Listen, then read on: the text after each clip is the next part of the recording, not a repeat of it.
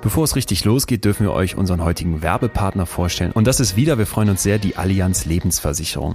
Wenn es um deine finanzielle Zukunft geht, dann ist die Allianz für dich da. Und das selbst, wenn die Welt mal Kopf steht. Sie bietet dir für deine Altersvorsorge Stabilität und Zuverlässigkeit sowie gleichzeitig starke Renditechancen. Focus Money hat die Allianz sogar als finanzstärksten Lebensversicherer Europas ausgezeichnet. Ja, mit der neuen Allianz Lebensversicherung in die Zukunft starten. Wie geht das jetzt am besten? Als erstes würde ich vorschlagen, sich beraten lassen. Persönlich wie digital. Entweder du informierst dich bei deiner Beratung oder du besuchst allianz.de slash deine Zukunft. Allianz.de slash deine Zukunft. Vielen Dank, Allianz Lebensversicherung. Du gehst einen Deal ein und dann ärgerst du dich später darüber. Ja, das ist der psychologische Vertrag. Die Unvernunft, die Vernunft und wo treffen sich die beiden im Ich? Wir haben so unbewusste Anteile in uns, bestimmte Themen, die da sind, aber mit denen wir uns vielleicht nicht auseinandersetzen. Das Leben ist ungerecht, aber nicht immer zu deinen Ungunsten. Märchen sind ein Ausdruck von einem kollektiv unbewussten psychischen Prozess.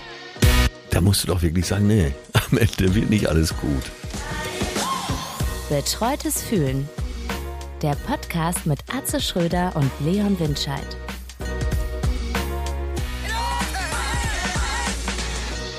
Mann, Mann, Mann, Atze, manchmal hast du den genau richtigen Riecher, ja. weil ich dachte erst, als du unser heutiges Thema vorgeschlagen hast, Märchen, was soll das denn sein? Und jetzt bin ich voll drin. Aber so zu 100 Prozent. Äh, ganz krass. Äh, ich auch. Mich lässt es nicht wieder los. Gestern habe ich mich mit beschäftigt. Äh, Im Prinzip bin ich heute Nacht zweimal aufgewacht, einmal länger. Da musste ich auch lange drüber nachdenken.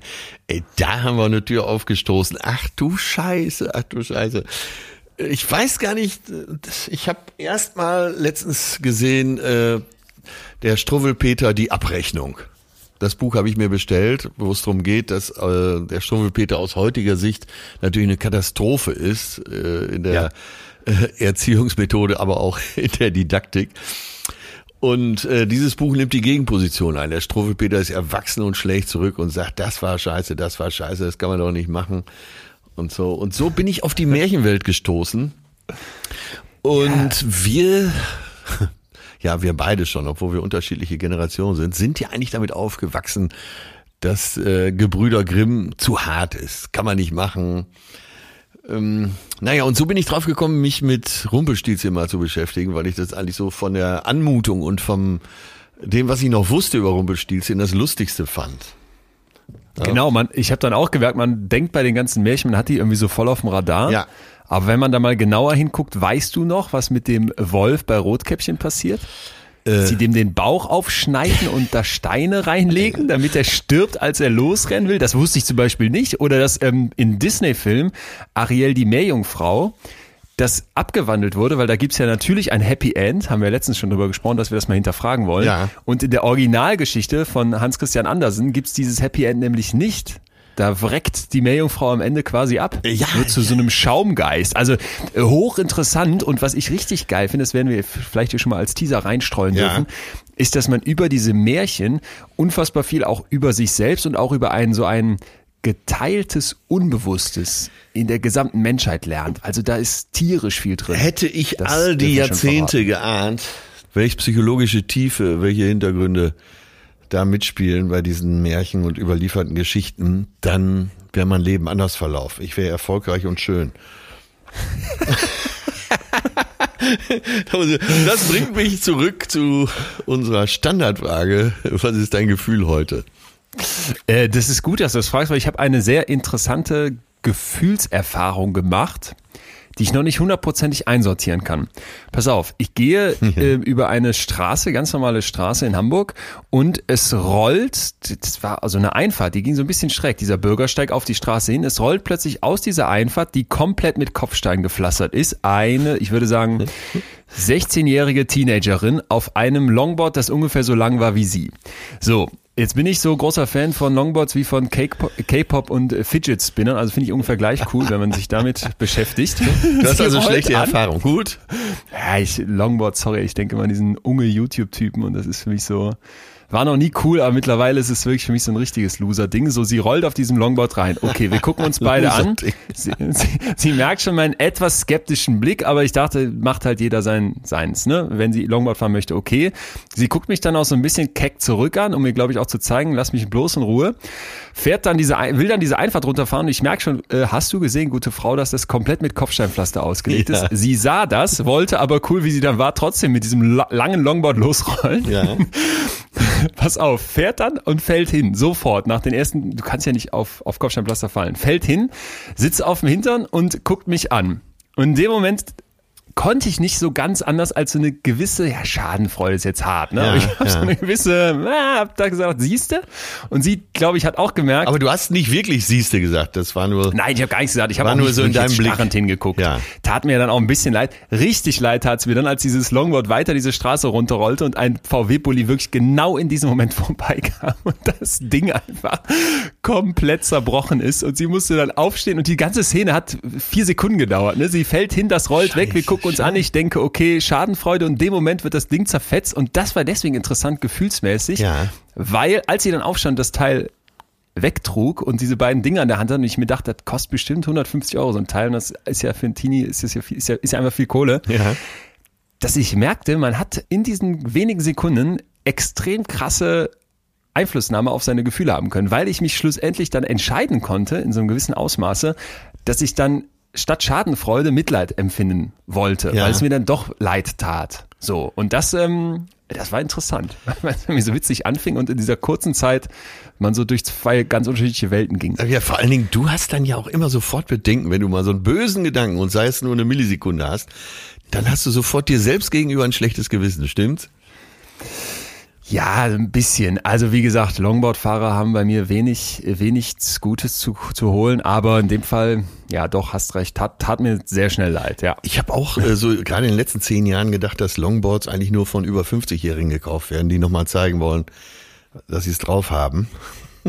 Ach so, so, so ganz lässig dann. Ja, so Männer in meinem trage, Alter, ich trage, auch, die, ich trage auch noch Sneaker. Die Sneaker tragen ja. und Bomberjacke. Ja, geil. Drei Tage Bart, am besten noch irgendein Stirnband oder so. Äh, auch da sollte man vers zumindest versuchen, die Würde zu wahren. Aber ist ja schon bezeichnend, was hier alles in Hamburg so passiert, äh, seitdem, ich fange mal vorne an, seitdem ich hier wohne. Dann konnten wir es noch steigern, seitdem Tommy Schmidt und Leon Winscheid hier auch jede Woche gesichtet werden. Passieren die skurrilsten Sachen. Hammer. Aber ja, ey, mir, meine Moral wurde auch auf den äh, Prüfstand gestellt und ich hatte auch die berühmten Millisekunden, wo ich dachte, naja, und zwar, äh, ich habe hier eine neue Wohnung, das heißt, wir ziehen hier bald aus. Dann kurz inseriert die Wohnung, sagen wir mal eine halbe Stunde. Nach zehn Minuten hatte ich schon ja. so viel Anrufe, dass ich auf äh, Flugmodus geschaltet habe und die Anzeige nach einer halben Stunde auch wieder rausgenommen habe. Dann kam der erste Typ, äh, Vorstand Deutsche Bahn, ja super, super, super. Du weißt ja, wie schön das alles möbliert ist hier und äh, mit den Deckenmalereien ja. und wie schön die Wohnung ist. Äh, da muss man die Hamburger nicht lange bitten. Ja, und also wir waren nach, der war fünf Minuten hier, alles klar, Handschlag wird gemacht. Ja, die Abstandssumme für die Sachen, die drin bleiben, keine Diskussion, wird alles so gemacht. Das war auch hoch fair von mir. Auf jeden Fall, die Abstandssumme ist fair, hundertprozentig. Handschlag, wir machen's, äh, klasse. Allen anderen, die dann noch anriefen, Wohnung ist leider weg. Ein Pärchen ja. kam aber noch, äh, weil das waren die, die noch angerufen hatten in der Zeit, bevor ich mit dem anderen handelseinig wurde. Ne? Ist klar. Und beide ja. aus München. Äh, er Arzt, sie Psychologin übrigens. Logisch. Also Geld ist da.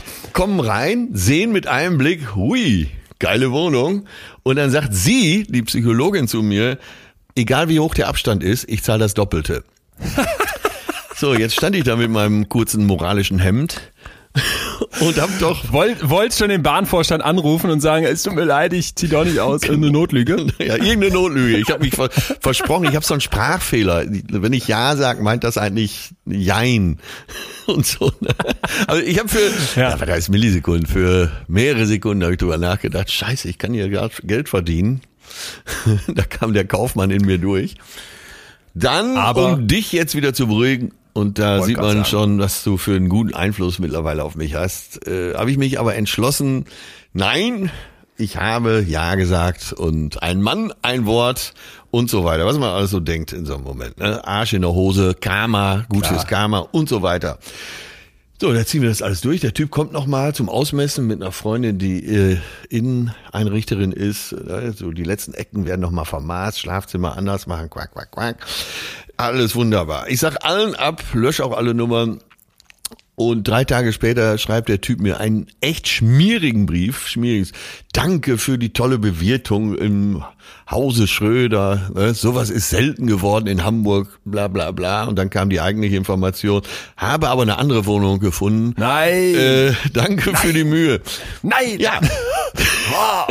so, wenn jetzt die Welt fair wäre, wären die Münchner noch am Start ja, ich irgendwie äh, in meiner Telefonliste geguckt, wer zu welcher Uhrzeit könnte ich die zurückgerufen haben. Und so hab, wurde dann auch fündig, hatte erst ein anderes Bärchen dran, habe die ganze Geschichte erzählt und dann stellte sich raus, äh, die waren gar nicht hier. Ich sage, ja, Ihre Frau hat doch gesagt, ich zahle das Doppelte. Ja, echt? So kenne ich meine Frau gar nicht. Okay. Ja, ich, Sie sind doch Arzt. Nein. Ganz schlechter Empfang. Tschüss. Oh Gott, ey. Dann habe ja, ich geil. aber die anderen doch noch ausfindig gemacht und dann äh, sagte sie, ah, das ist so lieb, das ist so lieb, dass Sie anrufen. Aber wir haben schon eine Wohnung gefunden und haben auch schon, da schon unterschrieben. Ja, so ein Scheiß. Ja, manch, du musst knallhart sein. Manchmal im, im Wohnungsmarkt. Aber jetzt mal auch ehrlich gesagt, 16-jährige Teenagerin, der ihr geliebtes Longboard kaputt geht, versus Bahnvorstand im Battle mit Arzt und Psychologin aus München.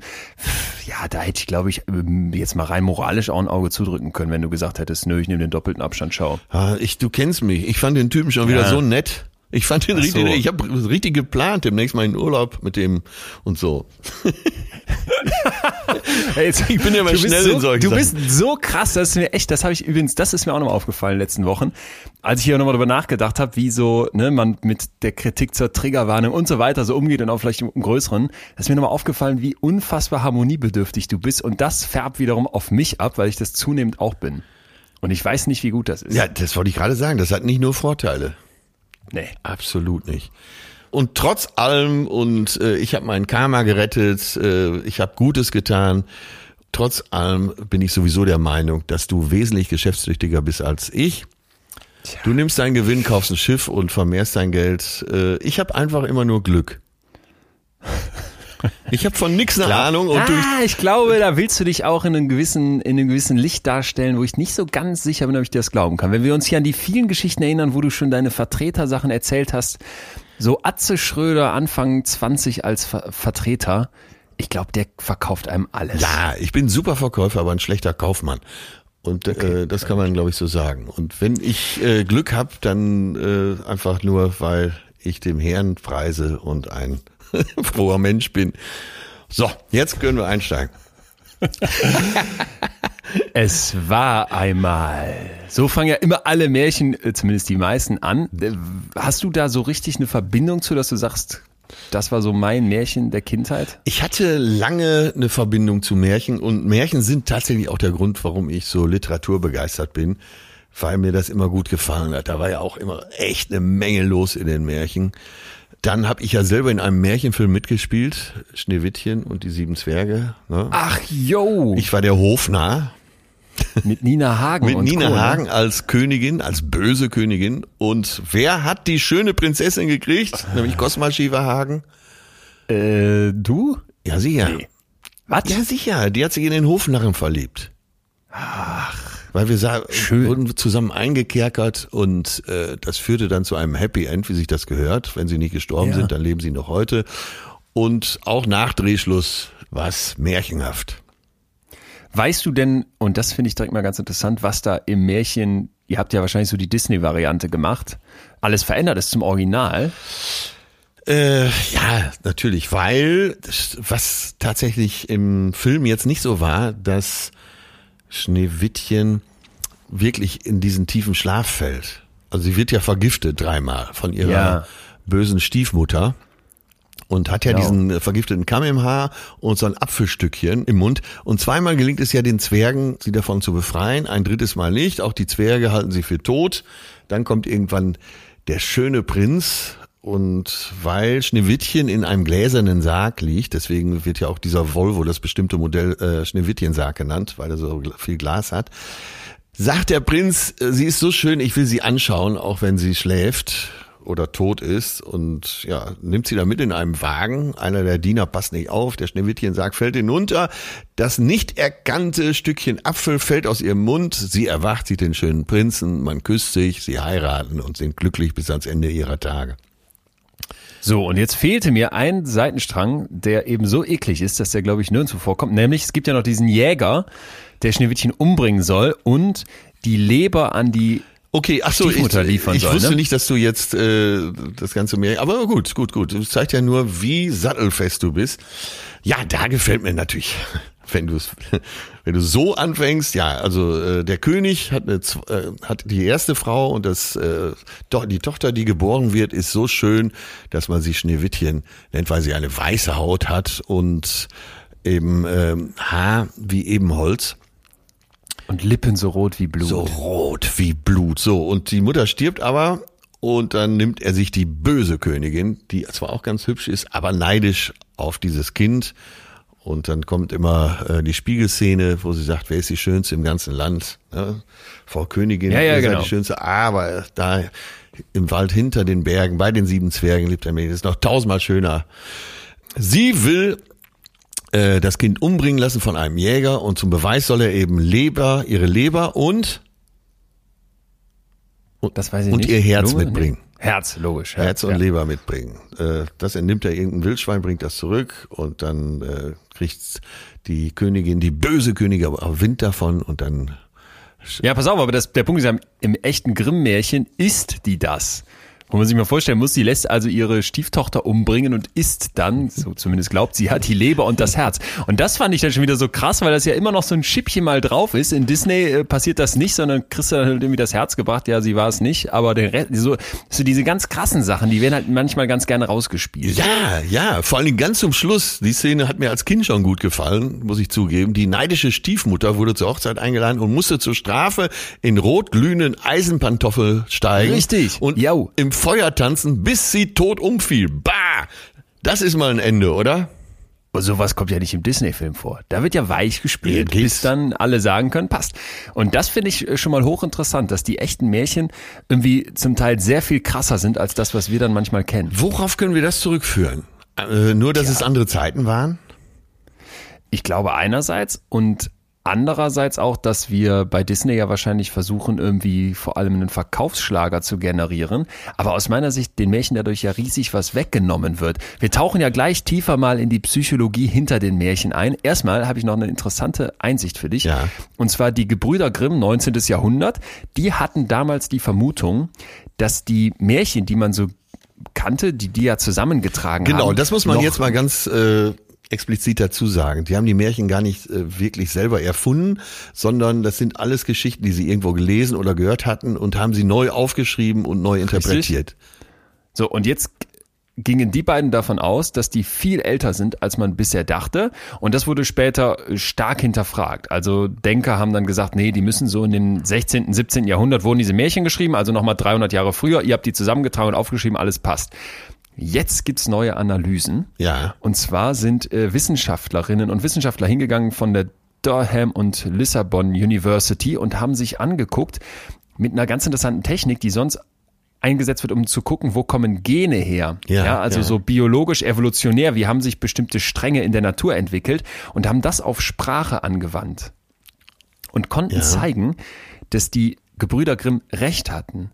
Die Märchen sind viel, viel älter und sie sind zum Teil noch älter als die klassische Mythologie, die wir kennen.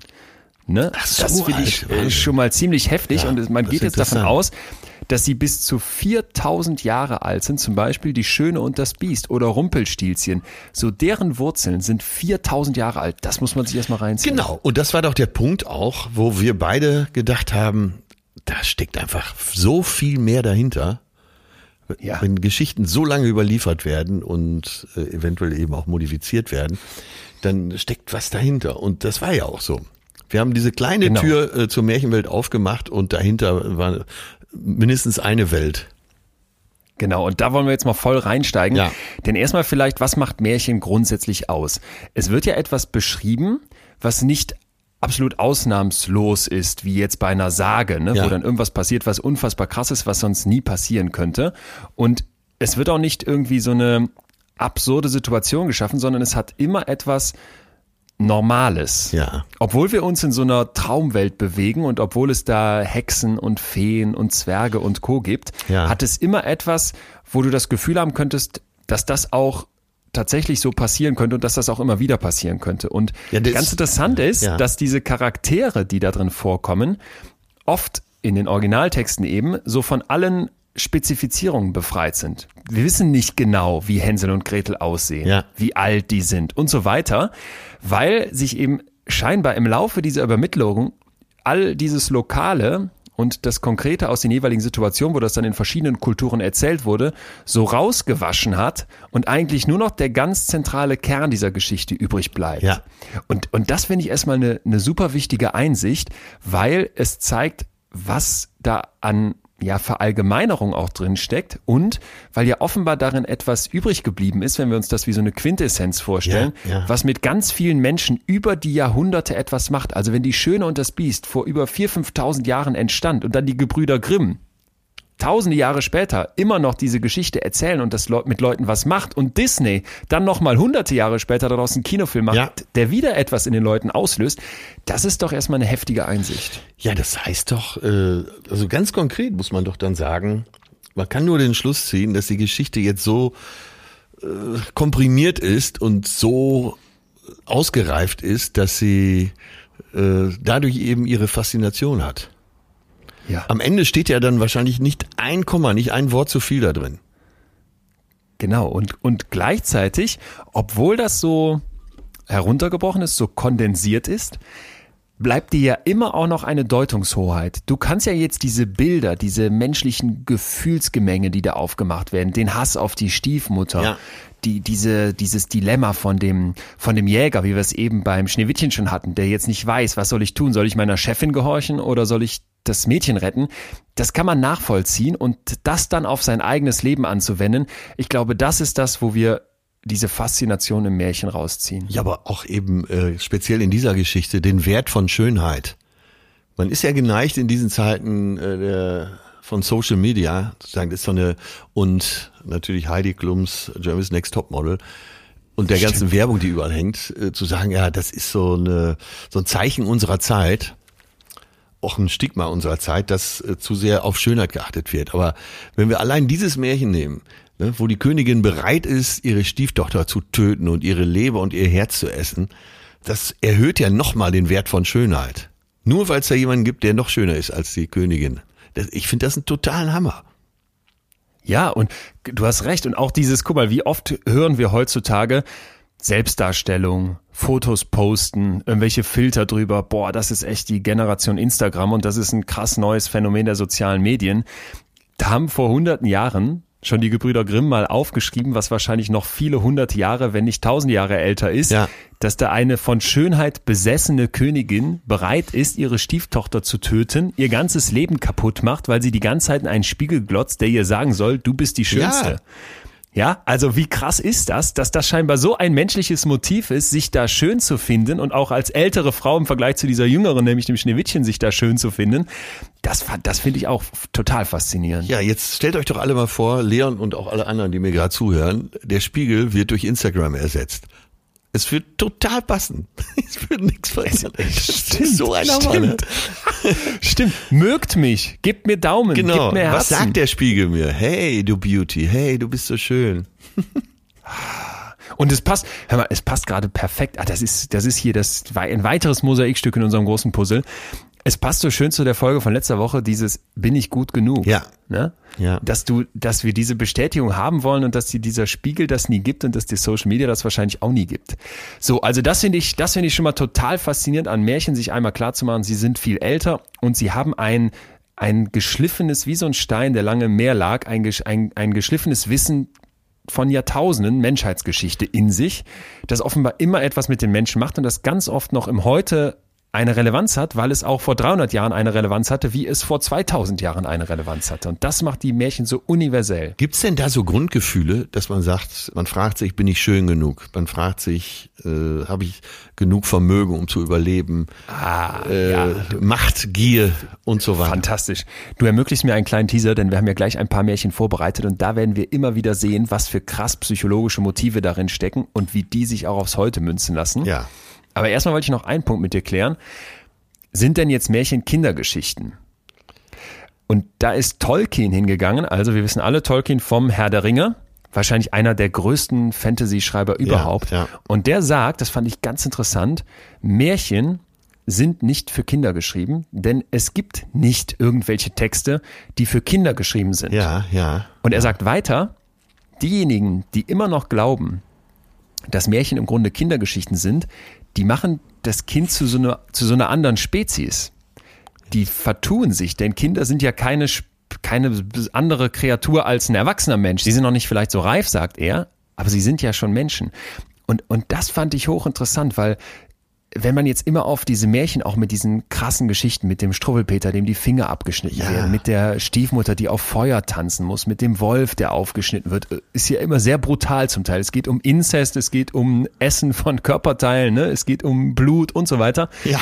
Kann man das, kann man das überhaupt einem Kind zeigen? Und ich muss persönlich sagen, meine Eltern haben mir das vorgelesen. Ja, das wäre jetzt die nächste und, Frage gewesen. Also die ja, haben tatsächlich Grimms Märchen auch vorgelesen. Die, absolut, auch dein auch Bruder und Peter und ich habe die Bilder vor Augen. Ja. Das war ja meistens dann noch bei Wilhelm Busch ja auch gerne mit solchen Bildern noch ne, ähm, zusammengebracht, ja. wo du wirklich so dachtest, ja, das ist äh, ziemlich krass. Und ich habe mich dann gefragt, bestand da die Gefahr, dass mich das irgendwie kaputt macht oder wie auch immer, dass das jetzt so ein riesiges psychologisches Laster ist, was ich da mitgegeben bekomme und bin der festen Überzeugung, dass nein. Denn ich erinnere mich auch an andere Situationen, zum Beispiel Titanic, habe ich ja schon mal erzählt, durfte ich nicht ohne meine Eltern gucken. Ja. Einmal wegen dem Sexuellen da, aber eben auch wegen dieser Gewalt und diesem Sterben und so weiter, was man ja als Kind vielleicht nicht einfach so packt. Da haben die mir dann geholfen und mir das mit einzusortieren ja, mich darauf hingewiesen. Gleiches beim Holocaust, auch letzte Woche angerissen. Auch davon haben meine Eltern mir sehr früh erzählt, aber nicht einfach so, sondern ja eben zusammen. Und das finde ich kann einem unglaublich viel Halt geben. Und das war bei den Märchengeschichten für mich auch so. Jetzt, also ich habe das geliebt. Ja. Äh, deine Eltern sind nun mal Pädagogen, von daher etwas näher fachlich dran. Aber äh, das war wäre jetzt das nächste gewesen. Du hast es geliebt und das war für dich eine Welt, die da aufging. Du hast dir da, äh, der Film in deinem Kopf entstand. Du hast dir Hänsel und Gretel so vorgestellt, den gestiefelten Kater so. Und äh, das Schloss, die Mühle, was es alles gab. Ja. Das äh, existierte dann aber eben in deinem Kopf. Total. Und wahrscheinlich bleibt so das Bild bis heute, oder? Ja, genau. Also für mich war immer Hänsel und Gretel ein super spannendes Märchen. Da gehen wir ja gleich nochmal in die Tiefe. Ja. Aber so diese Vorstellung, deine Eltern lassen dich allein im Wald. Ja. Boah. Und dann, und dann findest du einen Weg zurück und findest irgendwie einen schlauen Weg, diese Hexe auszutricksen und du gibst nicht auf. Und so gruselig diese Vorstellung ist, wie die Hexe dann ankommt und immer diesen Finger vom ja, Hänsel fühlen ja. möchte und der, ne, also. Aber allein Wahnsinn, der Anfang, allein der Anfang. Hattest du gute Wurzeln zu Hause? Konntest du doch für dich sicher sagen, meine Eltern würden mich nie allein im Wald aussetzen. Nee, das stimmt. Aber so eine Grundangst, von den Eltern getrennt zu werden oder zu verlassen zu werden, kennt doch wahrscheinlich fast jeder. Ja, ja, aber es ich kennen auch. wahrscheinlich der ein oder andere sogar dieses Gefühl, äh, naja, meinen Eltern wäre das zuzutrauen. okay, ja. Du weißt, was ich meine. Das stimmt. Ähm, ja, absolut. Wie viel Sicherheit hast du schon als Kind? Ne? Und als Kind äh, mit viel Sicherheit kannst du bestimmt ganz viele Szenen besser ertragen als jemand, der von klein auf verunsichert wurde. Ja, ich habe ich hab ein Zitat von Bettelheim, ist ein bisschen länger, aber das finde ich so schön dazu. Pass auf. Für die, welche sich in das vertiefen, was das Märchen uns mitzuteilen hat, wird es zu einem tiefen, ruhigen See, in dem sich zunächst nur unser eigenes ja, Bild spiegelt. Ja. Aber dann entdecken wir hinter diesem äußeren Bild die inneren Verwirrungen unserer Seele, ihre Tiefe und ja. Möglichkeiten, unseren Frieden mit uns selbst und der Welt zu machen, was der Lohn unserer Mühe ist. Das fand ich richtig gut. Also, dass du sagst, ich erstmal ist das hier meine Geschichte und ich denke vielleicht, ja, meine Eltern könnten mich im Wald aussetzen oder ich habe Angst, dass meine Eltern mich nicht lieben oder was auch immer. Ja, ne? Das ja. wäre für mich bei Hänsel und Gretel auch alles mit drin. Ja. Aber im nächsten Schritt merke ich, ah, okay, Dadurch, dass diese Geschichte so erzählt wird, dass Hänsel und Gretel nicht so genau beschrieben werden, dadurch, dass das in einer ganz anderen Welt stattfindet als in meiner als Kind, merke ich doch, das scheint vielleicht nicht nur meine Erfahrung zu sein, sondern auch noch andere machen diese Erfahrung. Ja. Und das nimmt doch massiv Druck. Ja, nimmt massiv Druck und ich wünsche mir, ich hätte dieses Zitat schon früher gehabt. Weil da ist es natürlich drin. So einerseits äh, entdeckst du deine Basis, andererseits eben äh, auch vielleicht die dunklen Seiten, die ja jeder in sich hat. Und vielleicht macht man da eben auch seinen Frieden. Weil man sich ja, ja. klar vergleicht man sich und stellt fest, oh, anderen geht's auch so. Ja, aber nochmal zurückgesprungen, genau. wenn du, äh, wenn deine Eltern bei dir zu Hause sind, in deinem Fall noch Pädagogen, sehr liebevoll aufgewachsen, oder zu einem Kind, was äh, vielleicht irgendwann zur Adoption freigegeben wurde, das wird, und das passt ja zum Zitat, das wird allein diesen Anfang, von Hänsel und Gretel ganz anders hören. Mhm. Stimmt. Ne? Äh, das ist ja bei den äh, Menschen, die zur Adoption freigegeben wurden, immer die Frage, warum wurde ich, warum wurde ich weggegeben? Und selbst wenn dann die Erklärung kommt, äh, eben aus wirtschaftlichen Gründen ging es nicht oder Mutter war drogensüchtig, was weiß ich, bleibt ja immer so ein Loch in deiner Seele. Ah, Hammer, mir läuft schon wieder eiskalten Rücken runter. Ja, und es gibt dann, und da können wir vielleicht direkt in den nächsten Schritt gehen, eine tolle Untersuchung beziehungsweise einen tollen Forscher, den ich überhaupt mal vorstellen möchte. Dieter Frei, Professor für Sozialpsychologie an der LMU München. Und der wird heute immer wieder zu Wort kommen, weil der Märchen eben sehr umfangreich erforscht. Und der hat sich gefragt, warum faszinieren uns Märchen ja. so sehr? Und ein bisschen hatten wir ja jetzt gerade schon, nämlich dieses, ne, ich kann meine eigene Geschichte irgendwie als Teil einer größeren sehen. Ja. Und es bleibt immer auch ein Interpretationsspielraum, ganz individuell auf meine Erfahrung. Ja. Und der Dieter Frei hat jetzt eine Reihe von Gründen und sagt zum, zum einen, sprechen Märchen alle menschlichen Emotionen an. Ja, also indem es von Liebe über Hass, Wut, Enttäuschung, Freude und diese ganze ja, große Gefühlspalette ja. geht, bekommst du natürlich auch einen Zugang zu diesen Gefühlen. Es hat oft diesen glücklichen Ausgang, aber siehe die Meerjungfrau nicht immer. Ja. Ne? Und dann auch dieses Umgehen lernen mit Angst oder die Wut am Ende auf den Bösewicht zu ertragen, wenn der mit seiner Sache davonkommt, ja. das ist doch, eine, ist doch eine ganz wichtige Fähigkeit. Ja, deswegen hat mir die Stiefmutter so gut gefallen mit den Eis, mit den glühenden Schuhen. Ja, dass die Böse stimmt. nicht davon kam. Ja. Genau. Ein zweiter Punkt sagt er, ist diese Sehnsucht nach den HeldInnen. Also in dem Moment, wo diese Welt so diffus ist, ne, da identifiziere ich mich doch besonders gerne mit Heldinnen und Helden und die machen im Märchen ja immer auch ein, einen, einen realen Konflikt sehr greifbar. Ja. Also du hast irgendwie so diese Heldenreise, der Weg ist beschwerlich ja. und es kommen immer wieder neue Herausforderungen und die Heldinnen und Helden müssen unfassbare Qualen ertragen, aber gerade dadurch wird es ja spannend und ein bisschen möchte man sich mit denen ja auch identifizieren und merkt dann vielleicht später, okay, die haben vielleicht Eigenschaften und Fähigkeiten, die ich nicht habe und trotzdem schaffen die das und wenn ich mich dann da so reindenke, habe ich eben diesen starken Charakter und finde das faszinierend. Finde ich, kann man auch sehr gut nachvollziehen. Ja, gerade wenn man äh, über Drehbücher spricht, dann äh, sind das ja fast Urdrehbücher, wie bei Homer. Man zeigt erstmal die Burg, man zeigt den Helden. Der Held macht eine Reise, besteht ein Abenteuer, macht aber auch eine innere Reise und ist am Ende der Geschichte geläuterter und einsichtiger in die Geheimnisse des Lebens. Ja, das stimmt. Und noch ein dritter Punkt, den wir auch gerade schon angeschnitten haben. Märchen stiften eine gemeinsame Identität. Ja. Ne? Du erzählst irgendwie davon, von Hänsel und Gretel ja. und sofort kann jemand einsteigen und sagen, jo, fand ich auch und dann kannst du dich noch austauschen, welche Details du noch kennst und welche nicht. Aber die grundsätzlich krassen Gefühle, die damit vielleicht in deiner Kindheit transportiert wurden, die hat man noch parat und das verbindet natürlich. Das hat bei mir zu ganz schrägen Überlegungen geführt. Äh, man spricht ja gerne mal von. Bin ich gespannt. Ja, man spricht ja gerne mal von deutscher Leitkultur und so.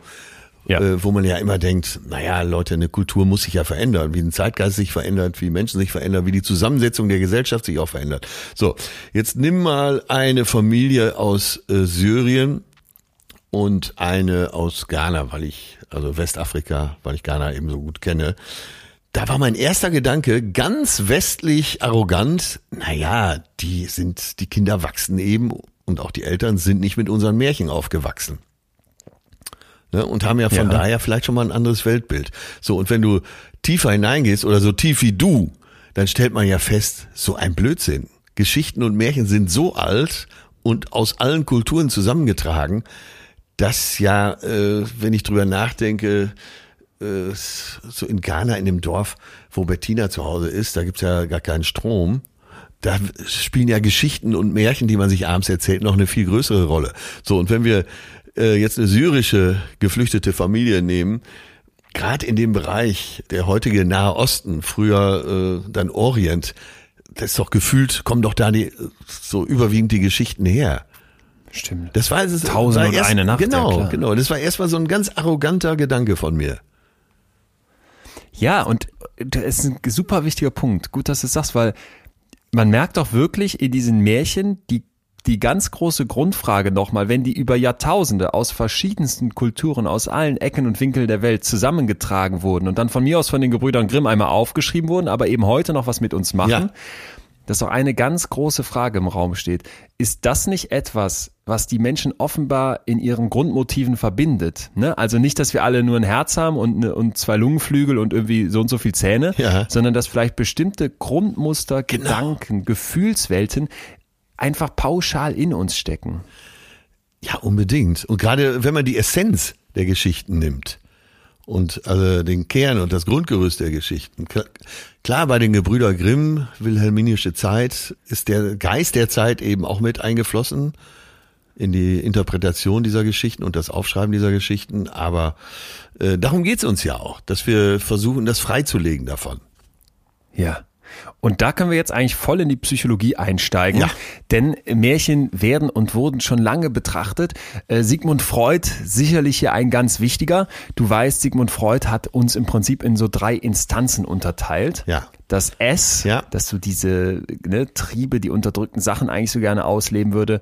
Das Ich, das ist so ein bisschen in der Mitte, das ist die, die Instanz, die mit der Realität irgendwie klarkommen muss und dann das Über-Ich, so eine moralische große Instanz, die weiß, wie es eigentlich sein müsste. Ja. Und diese drei Instanzen findest du immer wieder in Märchen. Zum Beispiel beim Rotkäppchen. Ja. Rotkäppchen muss ja irgendwie losziehen und soll der Oma, korrigier mich, so einen Korb bringen mit Wein und Leckereien. Genau. Oma ist aber schon gegessen vom bösen Wolf. Der hat sich einfach ins, hat sich einfach ins Bett gelegt, die Mütze von Oma aufgezogen. Genau, und vorher, bevor er das macht, hat der Wolf, aber obwohl Mama dem kleinen Rotkäppchen erklärt hat, bitte gehe niemals ja. vom Weg weg, hat der Wolf dem Rotkäppchen noch erklärt, pass mal auf, da hinten sind schöne Blümchen, pflückt doch noch einen Strauß für die Oma. Ja. Jetzt gibt Rotkäppchen in dieser ich-Position, was soll ich tun, in der Realität plötzlich dem Lustprinzip, dem S nach und folgt dem Hinweis des Wolfes, ne? holt die Blumen, ja. kommt als Ich zurück zur Oma, die Oma und vor allem die Mutter, die ja dieses Über-Ich so ein bisschen darstellte, die große moralische Instanz, was richtig ist und was falsch ist, ist jetzt vom Wolf gefressen. Der Wolf frisst auch noch das Rotkäppchen. Ja, und jetzt haben wir doch als Kind verstanden, Moment mal, hätte das Rotkäppchen da diesem Lustprinzip nicht nachgegeben, dann hätte es wahrscheinlich diese Katastrophe nicht herbeigeführt. Und das Interessante ist jetzt, dass aber am Ende ja der Wolf aufgeschnitten wird. Ja. Und das wusste ich auch nicht mehr. Es werden ihm, statt dass der, der Jäger, der mir vorbeikommt, den Wolf einfach tötet, nein, er, er, er schießt ihn nicht, weil er vermutet, dass die Großmutter noch darin leben könnte. Er schneidet den Wolf auf und merkt, aha, den schnarchenden Wolf. Das, ja. Den schnarchen, schnarchend, den schnarchenden Wolf schneidet er auf, sieht das rote Käppchen, holt die beiden raus und jetzt werden dem Wolf Steine in den Bauch gelegt, er wird zugenäht und als er aufwacht und wegrennen möchte, stirbt er. Also die Geschichte hat ein gutes Ende. Und so ein bisschen nach der Sicht von Freud könnte das jetzt eine Ich-Integration sein. Also ich, es gelingt mir, diese verschiedenen Instanzen, die in mir wirken, ja, ja. zusammenzubringen und eine angebrachte ja, Befriedigung meiner Wünsche, aber gleichzeitig auch moralischen Ansprüche herzustellen. Und das finde ich auch wieder super interessant zu sagen, ne, da wirken ja so, wir können jetzt über Freud uns wie immer gerne auch streiten, aber so diese Grundidee, ne, dass wir vielleicht bestimmte Triebe haben oder bestimmte Wünsche, die wir nicht offen ausleben dürfen, dass wir in der Realität damit klarkommen müssen und dass es dann noch so eine moralische Instanz gibt, ich glaube, das geht schon klar. Und das findest du im Märchen immer wieder und das finde ich hochinteressant, weil du da als Kind eben mitbekommst, aha, da sind diese unterschiedlichen Kräfte. Ja, das ist also für mich äh, allen wirken. Als Außenstehenden, als Laien ist das ein äh, super Denkmodell. Die Unvernunft, die Vernunft und wo treffen sich die beiden im Ich? Ja. Ja. So, und ein Schritt weiter, und das finde ich ganz zentral, geht dann Karl Gustav Jung, auch Psychoanalytiker, lange mit Freud sehr eng befreundet. Sagen, die waren Weggefährten. Hin und her ne? geschickt, ja. waren Weggefährten, aber irgendwann hat Freud ihm dann, nachdem Jung ihn immer wieder angegriffen hat, unter anderem für diese, diesen Fokus auf Sexuelle, äh, die Freundschaft per Brief gekündigt, so wie man das damals noch gemacht hat. Heute würde man auf äh, Facebook entfollowen. Nee, ghosten so, würde man, ghosten. ghosten, Entschuldigung. Also sich einfach nicht mehr melden. genau, der musste sich noch melden, hat das also ganz korrekt beendet, wie wir hier auch schon mal empfohlen haben. Und der Karl Gustav Jung sagt jetzt, und das hatten wir eben, interessant, dass die Forschung das erst heute nochmal ja, so bestätigen ja, konnte, ja. in den Märchen findet sich ein kollektives Unbewusstes. Das ist jetzt ein bisschen ein sperriger Begriff, aber es ist ja eigentlich ganz einfach ja. aufzudröseln. Wir haben so unbewusste Anteile in uns, bestimmte Themen, die da sind, aber mit denen wir uns vielleicht nicht auseinandersetzen, ja. die wir nicht so an die Oberfläche kommen lassen. Ne? Wir hatten das auch bei der Traumfolge hier schon. Ja. Wie viel arbeitet und rumort in uns? Ja, genau. Aber jetzt muss man das Kollektive daran verstehen. Äh, ganz genau. Und der Junge sagt jetzt, pass mal auf, die, der hat festgestellt, dass die Märchen verschiedenster Kulturen und Zeiten doch sehr viel gemeinsam haben und dass diese Tiefschichten der Seele, um es mal in seinen Worten zu sagen, darin Ausdruck finden. Ja. Und das finde ich unfassbar interessant. Wir hatten das eben schon mal angerissen, aber Jung macht es nochmal ganz klar. Ich finde hier Grundstrukturen und Bilder und bestimmten, bestimmte Gefühlswelten und Umgänge mit diesen Gefühlen, die scheinbar in der Geschichte der Menschheit immer wieder erkannt wurden und durchlebt wurden. Mhm. Ne? Und da sind wir dann bei diesem Gedanken, dass es vielleicht so bestimmte grundlegende Sachen gibt, die uns alle ausmachen, die uns, die uns einen. Und das, und das finde ich so schön. Es gibt Verena Kast als Forscherin, die mal in einem Vortrag über ihn gesagt hat, dass wir also immer auch ein, ein Mehr als unsere ganz eigene Geschichte sind. Wir gucken ja nicht einfach nur auf das Märchen und erleben das dann so, sondern immer auch ein, ein Teil einer großen Lebensgeschichte, die durch die Zeitgeschichte, die ja. durch die Gesellschaft mitgeprägt wird. Und ja. das steckt im Märchen. Ja. Ja. Wahnsinn. Das ne? fand ich erstmal wunderschön. Also so diese Idee von Jung zusammengefasst. Märchen sind ein Ausdruck von einem kollektiv unbewussten psychischen Prozess. Und der kommt da zum Vorschein. Und das kann doch unfassbar befreien, wenn du merkst, ah, okay, da haben auch noch andere Wutgefühle. Da haben vielleicht auch noch andere Kinder Angst von ihren Eltern, nicht geliebt oder im Wald ausgesetzt zu werden. Und das finde ich Hammer, sich das mal klar zu machen. Ja, und für jeden, der jetzt immer noch denkt, naja, komm, Leute, das kann doch gar nicht sein. Ne? Märchen sind zwei, dreitausend Jahre alt. Dann überleg doch einfach mal äh, die alten griechischen Philosophen, zu welcher Zeit die gelebt haben und auf die wir immer noch zurückgreifen.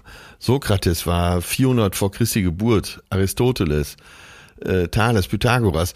Äh, wie lange das alles schon her ist und Stimmt. das überlieferte von denen, weil es vielleicht wissenschaftlicher ist, ja, schreiben wir immer noch auf, beziehen uns darauf, äh, nehmen wir als Maßstab. Und da sehen wir eben mal, welche Bedeutung diese Geschichten haben. Kleiner Einwurf zwischendurch, ja. aber nur eben, um sich zwischendurch jetzt nochmal wieder klar zu machen. Ja, äh, auch damals wurden solche Sachen aufgeschrieben, zumindest so überliefert, äh, dass sie weitergegeben werden konnten. Ja. Unser Werbepartner ist heute wieder Clark, die Versicherungs-App, die wir euch ganz dringend ans Herz legen möchten, weil ihr da digital im Prinzip einen Versicherungsmanager an die Hand bekommt, der für euch alles im Blick hat. Ja, vor allen Dingen äh, so in dieser Zeit, wo man eigentlich jetzt im Lockdown Zeit gehabt hätte, alles zu ordnen, hat man es doch nicht gemacht, speziell die Versicherungen nicht. Und du hast deine Verträge dann alle auf deinem Handy im Überblick, in der App oder über die Website, kein Papierkram, übersichtlich. Ja, das Beste ist, es ist kostenlos und vor allem unabhängig von einzelnen Anbietern. Denn Clark findet auf Basis deiner aktuellen Lebenssituation den richtigen Tarif, der am besten zu dir passt. Das heißt, du zahlst nichts und sparst dann auch noch, wenn du eine Versicherung wechselst. Und wir haben für euch immer was rausgeschlagen und zwar einen 30 Euro Amazon-Gutschein bekommt ihr. Was müsst ihr dafür machen? Einfach die Clark-App runterladen und zwar auf clark.de mit C oder in Österreich über goclark.at und dann gebt ihr unseren Gutscheincode ein und zwar fühlen. Wenn ihr eine bestehende Versicherung hochladet, dann gibt's schon den 15 Euro Amazon-Gutschein, ladet ihr zwei hoch, gibt's 30 und dann vergleichen wir es für euch. Das heißt, ihr kriegt's kostenlos, ihr kriegt den Gutschein und spart im Zweifel noch beim Wechsel. Clark, das lohnt. Danke für die Unterstützung. Und weiter geht's hier. Und ich habe gleich noch was für dich, was super interessant ist, und zwar die Märchentherapie. Ja. Also tatsächlich ein Übertragen von diesen Ideen in ein Therapiesetup. Und mir ist nochmal eine Sache hier sehr klar geworden.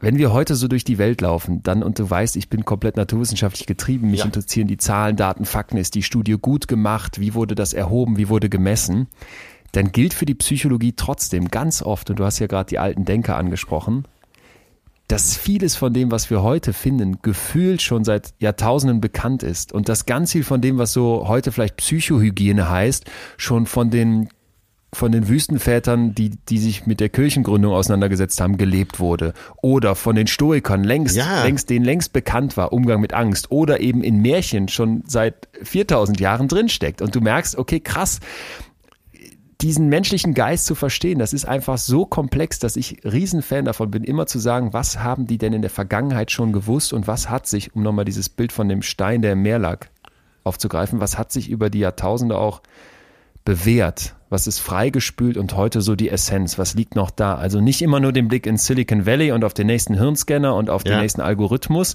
sondern manchmal kannst du mit dem Blick nach hinten fast genauso viel rausfinden. Das ja. ist ja eigentlich das, was wir hier auch tun. Natürlich durch dich wissenschaftlich untermauert, aber wir schauen ja, was macht dieses Gefühl mit uns, äh, wofür ist es notwendig? Und heute eben das Thema Märchen. Warum sind die notwendig? Ist ja jetzt schon zum ganz schönen Teil klar geworden, aber wenn es um Psychologie geht, dann äh, denke ich, sollten wir auch Rumpelstilz hier nochmal uns vornehmen. Ja, okay, genau. Du hast uns auch letzte Woche versprochen, dass du uns auch so ein bisschen in deiner Märchenstimme was vorliest. Sollen wir mit Rumpelstilzchen mal reinsteigen und voll gucken, was da psychologisch auch alles fürs Heute noch drin steckt? Äh, ja, ich mache es aber trotzdem kürzer, also noch ja, viel kürzer. kürzer äh, also ich, ich komprimiere so weit wie es geht. Ne? okay, es, los geht's. Es war einmal ein Müller, der war arm, aber er hatte eine schöne Tochter. Um sich Ansehen zu verschaffen, behauptete er vor seinem König, dass seine Tochter Stroh zu Gold spinnen könne. Das ist ja jetzt erstmal die wichtigste Information. Ne? Ja, also komplett gelogen. Ne? Ja, komplett, da ist eine Lüge drin. Der König ging darauf, ging darauf ein, dass er sie zu seiner Frau nehmen würde, wenn sie ihr wirklich, wenn es ihr wirklich gelänge. Am nächsten Tag sperrte der König. Jetzt kannst du, kannst du ein ganz bisschen langsamer machen. Es ist so schön, wie du es machst, aber ein bisschen langsamer. Am nächsten Tag sperrte der König die Müllerstochter in eine Kammer voller Stroh. Falls sie das Versprechen nicht halten könnte, sollte sie dafür mit dem Tode bestraft werden. Also, ne? ja. Raue Methoden damals. Die Müllerstochter war in dieser Nacht völlig verzweifelt, da sie die Fähigkeit, mit der ihr Vater geprahlt hatte, nicht besaß. Und das natürlich auch wusste. Ein kleines Männchen tauchte plötzlich auf und bot der Müllerstochter im Tausch gegen ihre Kette an, das Stroh zu Gold zu spinnen, dem König, den die Gier packte, ne, jetzt haben wir, wir hatten erst Lüge, jetzt haben wir Gier, ne, ja.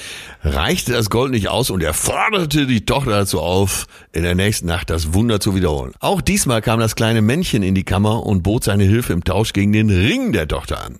Die Goldgier des Königs war hiernach immer noch nicht gestillt und er schickte die Tochter ein drittes und letztes Mal in die Kammer. Da die Müllers Tochter ihm nichts mehr anzubieten hatte, verlangte das Männchen für seine Hilfe. Und jetzt kommt's, jetzt wird's ausweglos, nun das erstgeborene Kind der Müllerstochter mit dem König. Aus Verzweiflung nahm sie das Angebot an. Die Jahre vergingen und erst als nach der Hochzeit und der Geburt des ersten Kindes wieder das kleine Männchen vor der jetzigen Königin stand, erinnerte sie sich an ihr Versprechen. Also die hatte es schon vergessen in dem Moment. Die Königin bot ihm unzählige Reichtümer an, aber das kleine Männchen beharrte weiterhin auf ihr Kind. Die Königin weinte bitterlich und aus Mitleid gab er ihr drei Tage Zeit, seinen Namen zu erraten. Sollte sie dieses schaffen, dürfe sie ihr Kind behalten. In der ersten Nacht riet die Königin alle Namen, die ihr in den Kopf kamen, ohne Erfolg. Sie sandte Boten aus, um im ganzen Land sich auf die Suche nach außergewöhnlichen Namen zu machen. Am letzten der drei Tage kehrten die Boten von ihrer Reise zurück. Einer von ihnen stürmte ins Schloss und berichtete, dass er auf seiner Reise nachts ein Männchen um ein Feuer tanzen sah. Das Männchen sang Heute back ich, morgen brau ich, übermorgen hol ich der Königin ihr Kind. Ach, wie gut, dass niemand weiß, dass ich Rumpelstilzchen heiß. Als nach Ablauf der drei Tage das kleine Männchen erneut vor der Königin stand, rief sie zunächst absichtlich die falschen Namen Heinz und Kunz. heutzutage würde man sagen Hinz und Grunz, als ja. erst als letztes nannte sie den korrekten überlieferten Namen Rumpelstilzchen. Rumpelstilzchen war so wütend über den Erfolg der Königin, dass er sich vor Wut selbst zerriss und fluchte, das hat dir der Teufel gesagt. Die Königin durfte somit ihr Kind behalten und wenn sie nicht gestorben sind, dann leben sie doch heute glücklich und zufrieden. Ja, Hammer. So, so. Ey, da ist was drin, oder? Ja, da ist, also ich glaube, da könnten wir jetzt äh, sieben Folgen zu machen. Aber mir fällt sofort eine Sache auf, die ich hochinteressant finde. Weil, wie guckt man jetzt auf dieses Rumpelstilzchen? Man findet das ja eigentlich blöd, aber hier kommt es zu einem ganz spannenden psychologischen Phänomen, das wir eben auch im Heute finden, und zwar der psychologische Vertrag. Ja, Sie machen einen Vertrag, richtig. Sie machen einen Vertrag. Sie, ja. machen, Sie machen einen Vertrag und normalerweise, wir alle kennen Verträge. Du machst irgendwie mit deinem Arbeitgeber einen Vertrag und da drin steht, du kommst montags um 8 und gehst freitags um 15 Uhr und kriegst die und die Kohle und so und so oft Ferien. Und die beiden machen auch einen Vertrag. Ey, pass mal auf, ich helfe dir hier aus dem, aus dem, aus dem Mist. Ja. Dafür kriege ich dein Kind irgendwann. Der Vertrag ist klar. Was heißt jetzt psychologischer Vertrag? Psychologischer Vertrag heißt, dass hier die beiden VertragspartnerInnen unausgesprochene Erwartungen haben, ja. die nicht ausdrücklich festgelegt sind. Ja. Ja. So, und der eben schon angesprochene Professor Frei hat das wunderschön mal am Beispiel von Rumpelstilzchen rausgearbeitet. Den werden wir jetzt immer wieder nutzen, um hier das einzusortieren, wie man mit Märchen umgeht. Dessen Buch können wir euch übrigens total empfehlen. Ich packe das mal in die Show Notes, ja. weil der sich das so schön anguckt. Also, psychologischer Vertrag an diesem Beispiel. Wir haben die klare Abmachung, du gibst mir das Kind, dafür helfe ich dir in dieser Situation. Ja. So. Und jetzt kommt das Rumpelschießen irgendwann tatsächlich wieder und wir merken schon, weil diese, diese, wie heißt die Frau nochmal? Müllers Tochter. Die ne? Müllers Tochter, die schöne Müllers Auch schon interessant. Der geben wir keinen Namen, die bleibt neutral. Ja. Könnte jeder von uns sein. Die schöne Müllers Tochter ist eigentlich äh, total überrascht, dass der kommt und ist jetzt irritiert, dass sie den nicht mit Geld abspeisen kann, sondern dass der jetzt wirklich das Kind haben möchte. Und hier wird's jetzt eben psychologisch. Wenn du deinen Arbeitsvertrag eingehst, dann hast du auch bestimmte Erwartungen, zum Beispiel, dass da eine gute Atmosphäre in dem Büro herrscht, dass du vielleicht Möglichkeiten hast, dich weiterzubilden, dass man nett miteinander umgeht, obwohl das da nicht drin steht. Das sind also nicht benannte Erwartungen, die wir alle haben. Ja, auf der anderen Seite, äh, der Arbeitgeber denkt sich, da macht mich jetzt einer reich. Stimmt. Und der erwartet ja auch zum Beispiel, dass du dich nicht permanent krank meldest, obwohl das theoretisch dürftest. Genau. So und ja, ja, und, und, die, ne, und die und die Müllers Tochter erwartet jetzt eigentlich, dass sie da irgendwie anders rauskommt, obwohl der offizielle Vertrag total klar war. Ey, soll ich dir was sagen? Äh, dass die Müllers Tochter, die ist genauso bekloppt wie ich. Wirklich. Und ich habe mich schon früher da wiedererkannt. Ja. Und ich gerate auch immer wieder in Situationen mit der Maßgabe für mich selbst, naja, irgendwie werden wir das schon machen. Und das ist ja nichts anderes. Sie äh, geht einen Vertrag ein mit Rumpelstilzchen und denkt sich, naja, die Zeit wird's richten. Richtig, richtig, genau das. Und das Problematische hieran ist ja eigentlich, dass die Enttäuschung, die sie da wahrnimmt oder diese, diese, ja, diese Wut und Frust dann aufs Rumpelstilzchen, dass das ja eigentlich daher rührt, dass ihre geheimen Erwartungen, nämlich, der lässt mich dann schon irgendwann in Ruhe, nicht, nicht adressiert wurden, nicht ausgesprochen wurden und sie jetzt, ja, verärgert ist, dass das nicht einfach so hingenommen wird. Und, und diese Idee, dass wir zwar auf der einen Seite das sagen, ja. aber psychologisch dann noch dahinter implizite Erwartungen stecken, das ist ja hier komplett drin. Und auch für das Rumpelstilzchen passiert am Ende, und das finde ich dann das Schöne an der Geschichte, umgekehrt nochmal das Gleiche. Er sagt dem, der Müllers Tochter, ja. pass mal auf, er, errate meinen Namen und erwartet eigentlich, dass sie das auf keinen Fall rausfinden kann. Das ist wieder das Psychologische an diesem Vertrag, den die beiden eingehen. Sie findet es doch raus und das Rumpelstilzchen rastet aus und diese Wut ist so krass, dass er irgendwie explodiert. Also hier ist das Ganze dann nochmal andersrum. Und ich finde, wenn man sich das vor Augen führt, und das ist ja hier in dieser Geschichte drin, du gehst einen Deal ein und dann ärgerst du dich später darüber, ja, das ist der psychologische Vertrag. Und das haben wir hier zweimal. Ja. Nur da finde ich, hinkt das Märchen auch so ein bisschen. Da hat, denkt man schon fast, der Disney-Konzern hatte seine Finger im Spiel. Das Ende ist ja sehr konstruiert, dass zufällig einer der Boten ein Männchen beobachtet. Okay, das wäre noch möglich. Die Wahrscheinlichkeit ist zwar sehr niedrig, aber dann tanzt er ums Feuer herum und singt da seinen eigenen Namen. Also ich weiß nicht. Ja, fandst du? Ja, okay. Im hätte, wahren Leben äh, hätte man das nicht rausgefunden. Sie hätte ihm das Drehbuchautor Stimmt, ein Drehbuchautor wird dir das um die Ohren hauen und sagen, unrealistisch, aber ich finde gerade, das ist doch ein Märchen das Schöne, dass da so völlig absurde Sachen passieren. Nochmal bei Hänsel und Gretel, wusstest du, dass die am Ende auf einer weißen Ente über so einen Fluss gebracht nee, werden mit all dem Gold, was sie der Hexe weggenommen das haben? Das wurde mir jetzt erst wieder klar. Äh, die müssen, Siehste? die kommen über diesen See nicht rüber.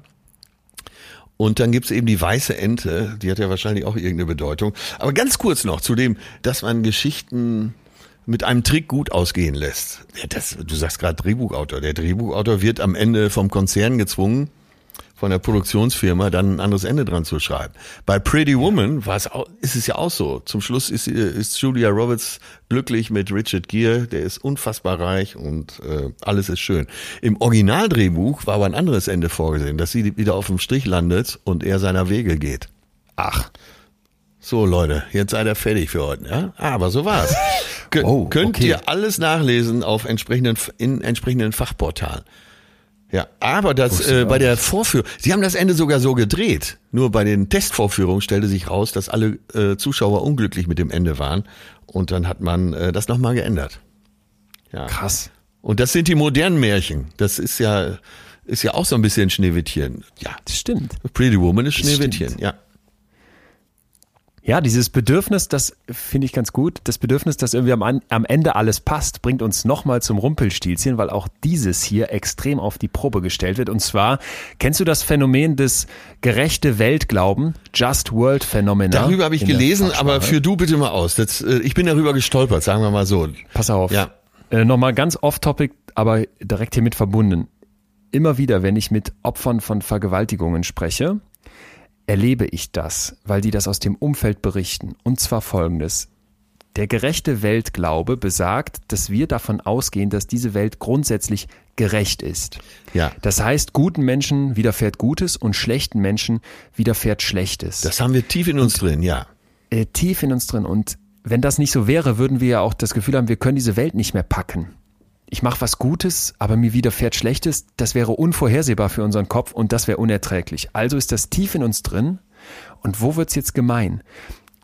Die Vergewaltigungsopfer, ich habe ganz konkret eine Bundeswehrsoldatin im Kopf, die ich für inextreme Köpfe interviewt habe, die hat mir dann erzählt, mir wollte keiner glauben. Ja, und nicht nur ja. das, sie wurde dann so als Lügnerin dargestellt oder als diejenige, die irgendwie so, ja, so aufrüchig verführt hat. Ja. Das heißt, sie, der etwas Unrechtmäßiges widerfahren ist, nämlich so eine Vergewaltigung, wird jetzt plötzlich schlecht gemacht. Ja, Warum? Ja. Ja, weil nur schlechten Menschen etwas Schlechtes widerfährt. Wir haben eigentlich immer nur zwei Optionen. Entweder du verringerst das Leiden des Opfers, du hilfst der. Ja. Das können wir jetzt im Rückblick kaum noch. Deswegen, um irgendwie wieder die Balance in unserer Weltanschauung hinzukriegen, sagen wir ja, das Opfer war schlecht, Victim Blaming. Und deswegen war das gerechtfertigt. Das machen wir nicht so bewusst, das läuft unbewusster ab. Und und jetzt wird's krass zum Rumpelstilzchen zurückkommend. Das steckt hier drin. Ja. Das steckt hier drin. Ja. Dieser gerechte Weltglaube. Und das merken wir doch alle bei der Geschichte von Rumpelstilzchen. Du liest das und wünschst dir, dass die Müllers Tochter herausfindet, wie Rumpelstilzchen heißt, damit sie ihr Kind retten kann. Wir machen das Rumpelstilzchen, das eigentlich sich komplett an den Deal gehalten hat, zu etwas ganz Schlechtem und wünschen ihm alles, alles Schlechte der Welt auch noch, ne? Und freuen uns dann, wenn das am Ende ausrastet und explodiert. Wobei doch eigentlich objektiv gerecht gewesen wäre, ja. jetzt in dieser Märchenwelt, wenn der Deal einfach umgesetzt worden wäre. Ha, genau, genau. Das habe ich als Kind tatsächlich gedacht. Das ist ungerecht. Man hat äh, Rumpelstilzchen reingelegt. Und, und da, und ist gut, dass du es sagst mit dem Kind nochmal, da, da kann doch wirklich jeder für sich merken, wie leicht das ist, ein Opfer zu beschuldigen.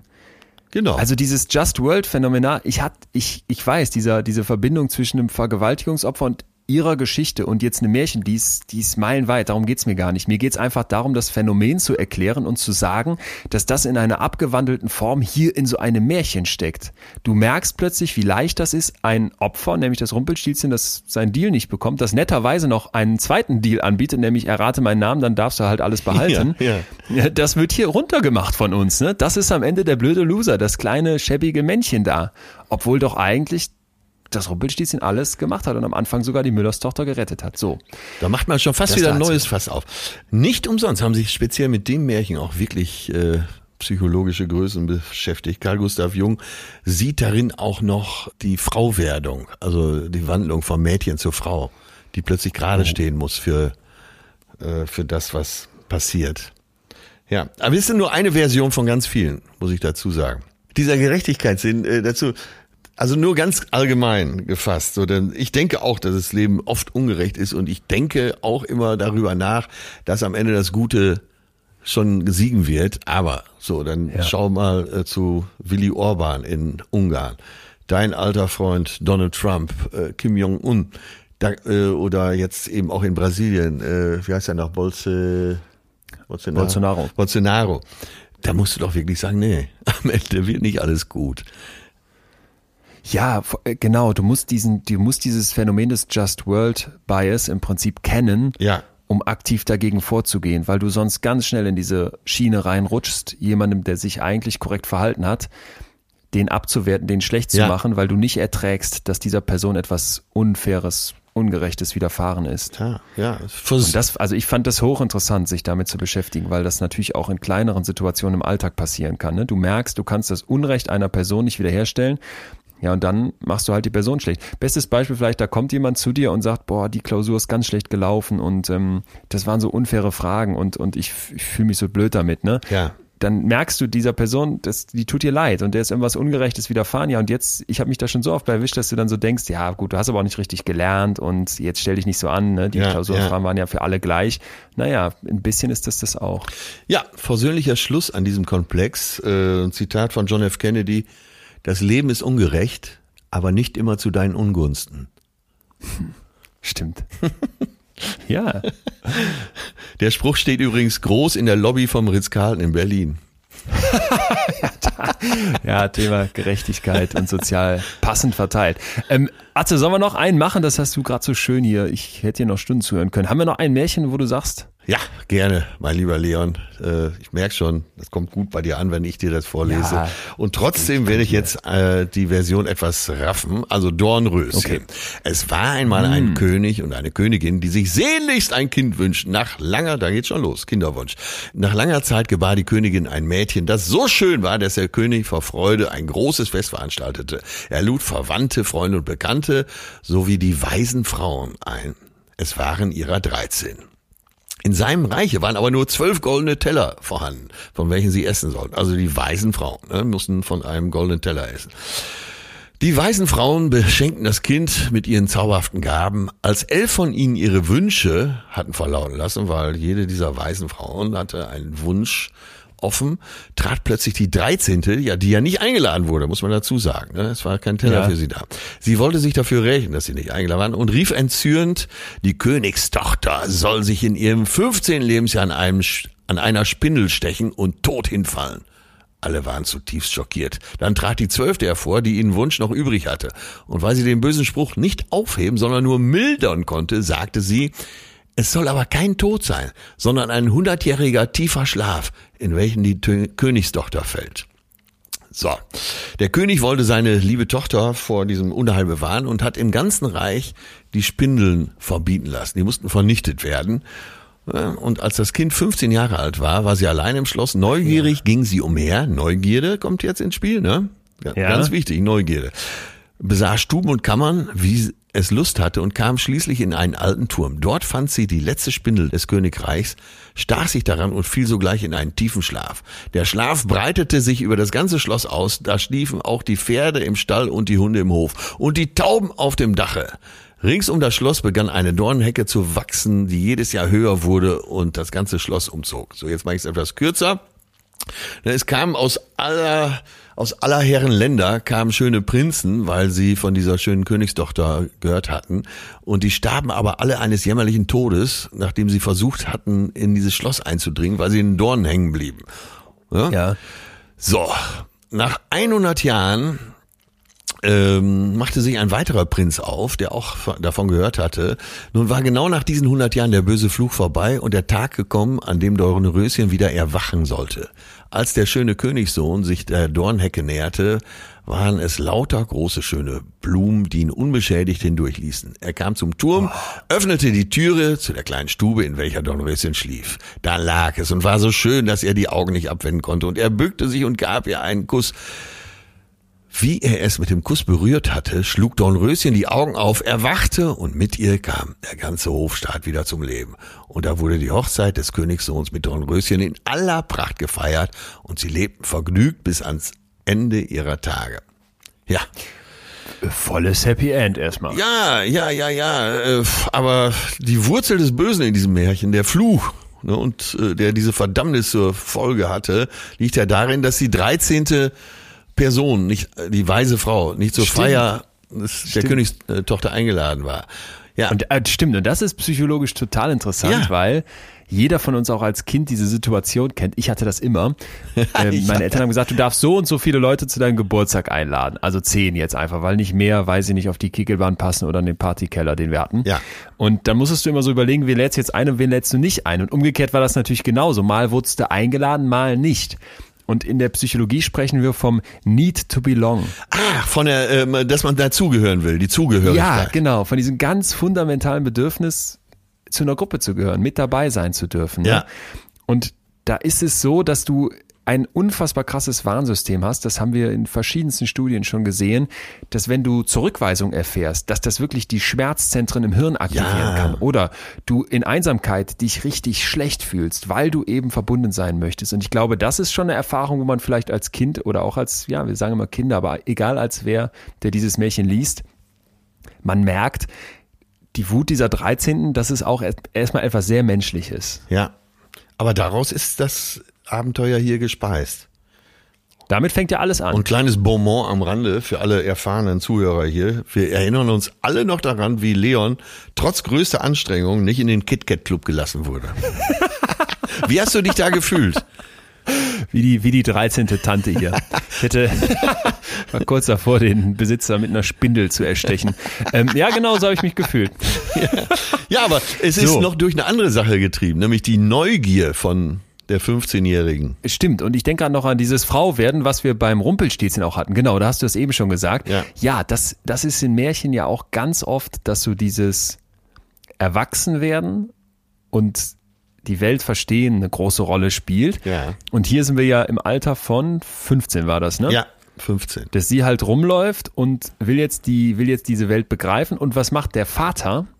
Der macht, statt dass der sich klar hat, dieses, genau. dieses Kind wird neugierig sein, das will verstehen und das will rumlaufen und wird sich alles angucken, der verdrängt das ganze Thema und sagt, ich schiebe im Prinzip diese unangenehme Erfahrung, diesen Schmerz, den ich habe, weil ich weiß, was passieren kann, irgendwo in meinen Hinterkopf, statt mit meinem Kind darüber zu reden. Ja, aber er, er, er macht doch Folgendes. Er lässt doch alle Spindeln vernichten im gesamten Königreich. Das heißt, ja, aber die Moral der, von der Geschichte ist doch, es klappt ja nicht. Nee. Es bleibt ja doch noch eine übrig. So, aber was sehen wir? Ein Helikoptervater, der sein genau. Kind vor dem Bösen bewahren will. Genau. Ja. Genau. Hätte er es dem Kind erklärt, äh, hätte es vielleicht ja. nicht in die letzte verbliebene Spindel gefasst. Perfekt. Und Sigmund Freud, haben wir eben schon gesagt, der macht immer gerne alles so auf Sexuelle. Der würde hierin sicherlich auch nochmal dieses pubertäre, ähm, werde ich aufgeklärt, ne? Oder versucht mein Vater alle Pornos vor mir fernzuhalten? Ja. Oder wird da überhaupt nicht mit mir drüber geredet und das wird so verdrängt, das vielleicht noch da drin zu sehen. Und ich finde schon, das hat etwas davon, ne? Sozusagen, ich versuche mein Kind vor etwas Unvermeidlichem fernzuhalten, indem ich nicht mit ihm darüber rede und alles verbrenne, was da dazugehört. Genau. Ist doch Schwachsinn, wenn der offen mit der darüber geredet hätte ja, vielleicht hätte sie sich dann nie gepiekst.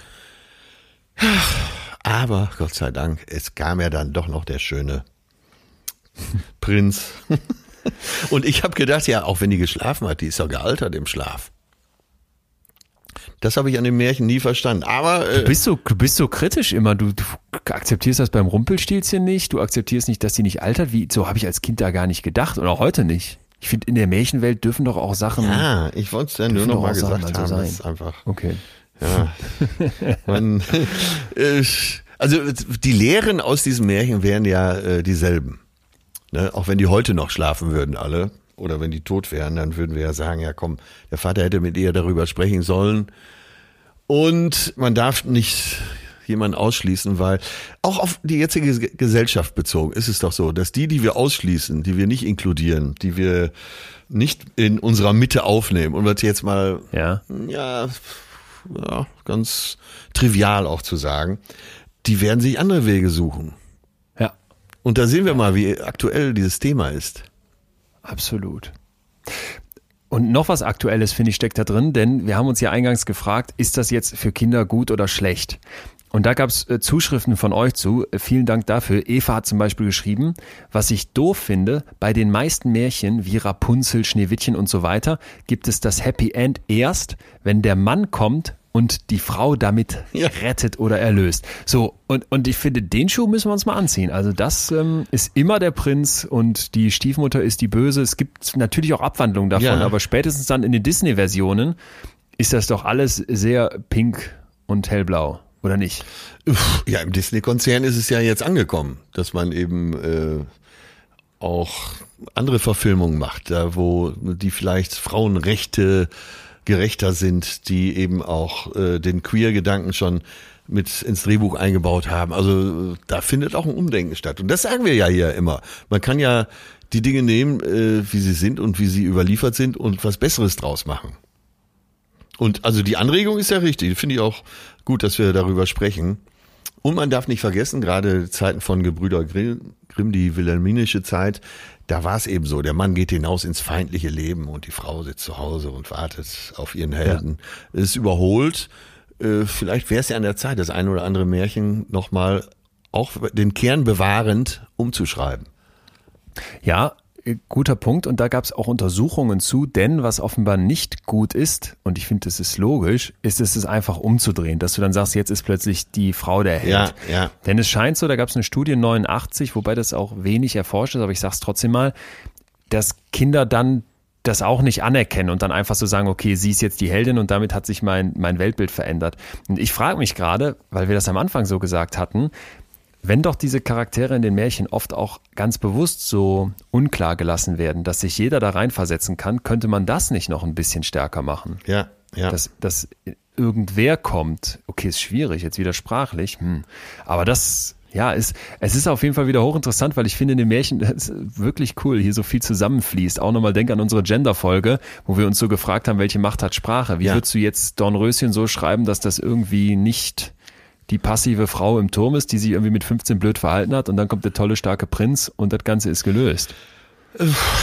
Es gibt mit Sicherheit Möglichkeiten und vielleicht äh, spitzt der eine oder andere ja jetzt schon seinen Bleistift und sagt, ich schreibe jetzt mal eine Version von Dornröschen, das habt ihr noch nicht erlebt. Äh, das ist doch klasse, wenn man Impulse für solche Sachen gibt. Das ist kreativ, äh, da muss man weiterdenken. Wie gesagt, der Disney-Konzern äh, arbeitet mit Hochdruck daran, dass alles etwas äh, gendergerechter zu machen. Ja, so sind die Zeiten jetzt und das kann man doch nur begrüßen. Ja. Und deswegen werde ich, ja. wenn wir jetzt gleich zum Ende kommen, äh, werde ich nochmal eben äh, die andere Version von Struwwelpeter ganz kurz okay. bringen. Bin sehr gespannt. Noch ganz kurz, ganz viele haben auch geschrieben, dass sie Märchen im Umgang mit Kindern richtig gut finden. Carmen zum Beispiel, in meiner Arbeit im Kindergarten merke ich immer wieder, wie fasziniert die Kinder von Märchen ja, sind. Das liegt, ja. denke ich, an verschiedenen Dingen. Für manche Kinder ist es wie ein Spielen mit der Angst. Sie wissen, sie werden sich gruseln und am Ende ist alles gut. Ganz, ganz toller Punkt, ne? Nicht, das haben wir hier schon gesagt, nicht vor der Angst abschirmen, nicht die Kinder einfach nur in Watte packen, sondern Angst durchleben dürfen, fühlen dürfen und merken, hey, das ist nicht ein unkontrollierbares Monster, das mich umbringt, sondern das gehört dazu und das ist vielleicht nicht schön, aber es kann auch was schaurig kitzelndes haben und dann ist es vielleicht doch spannend. Also das finde ich ein super wichtiger Punkt. Ja, und warum sich nicht äh, der Angst auch stellen? Das kommt mir da immer in den Sinn. Ja. Ja. Also das ähm, ist auch ein ganz wichtiger Blick aus der Forschung, nämlich die Überlegung zu sagen, Kinder können in Märchen lernen, wie breit die Gefühle aufgestellt sind, wie unterschiedlich die zusammenwirken. Ich denke an den sperrigen Begriff emotionale Granularität, ja. wo es darum geht, dass du deine Emotionen ins Granulat zerteilst, also in das, was sie wirklich ausmacht und dann genauer hinguckst, was ist denn jetzt das, was ich da fühle und das können Kinder, da gibt es Untersuchungen zu, scheinbar schon sehr früh lernen, indem man denen zum Beispiel verschiedene Gefühle zeigt, indem man denen verschiedene Wörter dazu beibringt. Ja, Und davon sind ja. die Märchen ja voll. Ja. Ja. Wir haben, äh, um das für uns er sogenannte Erwachsene mal noch vielleicht verständlicher zu machen, wir haben ja hier auch schon mal über Eifersucht gesprochen und was das mit einem machen kann. Und dann kam wir an einem Punkt, wo wir gesagt haben, ja, ähm, es gibt dann teilweise aber auch die Lust zu leiden und man beobachtet sich selber zum Teil aus der Vogelperspektive äh, und sieht, was macht das mit mir? Stimmt. Ne? Und das ist ja das, was du gerade gesagt hast. Äh, an Märchen können Kinder eben lernen, lernen, was macht das mit meinen Gefühlen hier? Ich bin sicher, wir kriegen sehr kontroverse Zuschriften zu dem Thema heute. Und das ist was ja äh, eigentlich schön ist. Die Kontroverse ist erwünscht, absolut. Ja, pass auf, jetzt schulde ich noch einen, ja. eine Auflösung und zwar, was hat's mit der Märchentherapie auf sich? Und ich glaube, das ist ein schöner Abschluss, ja. weil das nochmal so völlig weg von dem Thema, ist jetzt Märchen was für Kinder oder nicht, sondern wirklich aufs Erwachsenenleben geht. Und zwar was ist Märchentherapie? Wir haben ja schon mal, wenn du dich an die Folge erinnerst, die Suche nach dem Sinn, über dieses Narrative gesprochen, ne? dieses Geschichte über mein Leben erzählen. Ja. Und das ist ein, ein Ansatz in der Psychotherapie, der tatsächlich verbreitet ist, also der narrative Ansatz, dass du versuchst, mit den Leuten zu erzählen oder zu klären, was ist die Geschichte deines Lebens, dein Narrativ. Ne? Wie erzählt man das? Wie erzählen vielleicht, würden auch andere das über dich erzählen und dadurch versuchst du diesen roten Faden da reinzubringen, um zu begreifen, was macht mich eigentlich wie aus. Ja. Und in diesem Ansatz spielen Metaphern natürlich eine große Rolle. Ja, ja. Und die Idee der Märchentherapie ist jetzt zu sagen, wir nehmen im Prinzip diese Bilder, diese Geschichten der Märchen und benutzen die, um uns selber besser zu verstehen. Und ich habe eben schon kurz Verena Kass zitiert, eine Psychotherapeutin, die dazu viel schreibt. Und ich fand das sehr anschaulich, was sie schreibt. Sie sagt dann, dass in den Märchen ja Symbole genutzt werden, in denen sich eben die Erfahrungen von Jahrhunderten verdichtet haben. Da kommen wir ganz zurück ja, zum Anfang, ne? als ja, wir gesagt ja, haben, das genau, ist so das genau. Geschliffene. Mhm. Und im Spiegel dieser Symbole kann man erkennen, dass die eigenen Lebensprobleme eine kollektive, existenzielle Entsprechung haben. So, und das Märchen gibt jetzt Anregung dazu, wie psychische Prozesse weitergeführt werden könnten, ohne, und das ist ganz wichtig, direkt von dir zu fordern, dass du das auch wirklich umsetzt. Weil ich im Prinzip durch diese Märchenwelt einmal Symbole an die Hand bekomme, Geschichten an die Hand bekomme, Charaktere an die Hand bekomme und gleichzeitig eine Distanz halte, weil ich sage, das ist ja nur die Märchenwelt und jetzt lass uns mal weiterspinnen, wie hätten sich denn auch die Eltern von Hänsel und Gretel anders verhalten können. Erzählen wir mal aus der Sicht ja, der Mutter vielleicht, ja, was wie viel Druck Ansatz, hatte, ja. wie viel Angst die hatte, ne? wie, wie schlecht die sich gefühlt hat und so weiter. Und nutze das, um zu versuchen, an das, was mich da wirklich ausmacht, ranzukommen. Und das finde ich ist eine, ist eine hochinteressante Idee. Absolut. Ja, man sieht schon, äh, wenn man so, so daran geht, dann geben, ergeben sich so viele Aspekte, über die man nochmal neu nachdenken kann. Aber meine Fantasie beflügelt das total. Ja, für mich auch. Und vor allem so als Fazit für mich zum Thema Märchen, meine ganz eigene persönliche Geschichte, mein eigener Blick auf diese Geschichte, den gespiegelt zu kommen, mein Leid in einem größeren Zusammenhang sehen zu können. Und jetzt heute als Erwachsener zu wissen, dass das seit Jahrtausenden die Geschichten sind, die die Menschen offenbar umtreiben, Puh, also das finde ich total befreiend so als Vorstellung. Ja. Du bist da nicht mit alleine genau. mit dem, was dich so ausmacht, ne? Und selbst die ab ab abtrünnigsten Sachen, selbst die ekelhaftesten Vorstellungen, selbst die perversesten Wünsche und Triebe, die so in dir sind, die findest du wahrscheinlich in irgendwelchen Märchen. Und diese Märchen scheinen ja mit Millionen Leuten vor dir auch schon was gemacht zu haben. Deswegen so diese Idee, ich bin so ganz besonders und so ganz anders, ja. das finde ich, wird im Märchen auf eine total gesunde Weise mal hinterfragt. Ja, sehr erleuchtend. Wunderbar. Könnt stundenlang weitermachen, aber es muss ja auch mal Schluss sein. Dann, dann musst du uns aber noch den Struwwelpeter geben. Ja, ja, ja. Was Wir, passiert da? Äh, ganz kurz, äh, im Struwwelpeter gibt's ja eben den Jungen, der viel zu lange Haare hat, viel zu lange Fingernägel, am Tisch nicht ruhig ja. sitzen kann. Und Kippelt immer, ne? genau. Und äh, ja, die Eltern sind halt ganz rigoros und dann wird abgeschnitten und dem äh, geht es schlecht. Äh, ich will jetzt nicht in die Details gehen. Und naja, hier steht so ein kleines Gedicht oder die in Versform, wie man den Struwwelpeter eben auch anders betrachten kann. Ne? Also, es Bitte. geht los. Ja, hat sich wer schon mal gefragt, warum sich Peter gar so plagt? Die Eltern ihn gern anders hätten, zwei streng konforme Marionetten. Das Struffeln ist sein Schrei nach Liebe. Stattdessen gibt es Zucht und Hiebe. Der Peter hat seinen eigenen Kopf. Zum Ausdruck trägt er diesen Schopf. Und auch die Nägel lässt er lang, um nicht zu sein wie jedermann. Seiner Zeit sehr weit voraus, fühlt sich verkehrt im biederen Elternhaus. Zur falschen Zeit am falschen Ort. Was wünscht er sich weit, weit, weit, weit fort?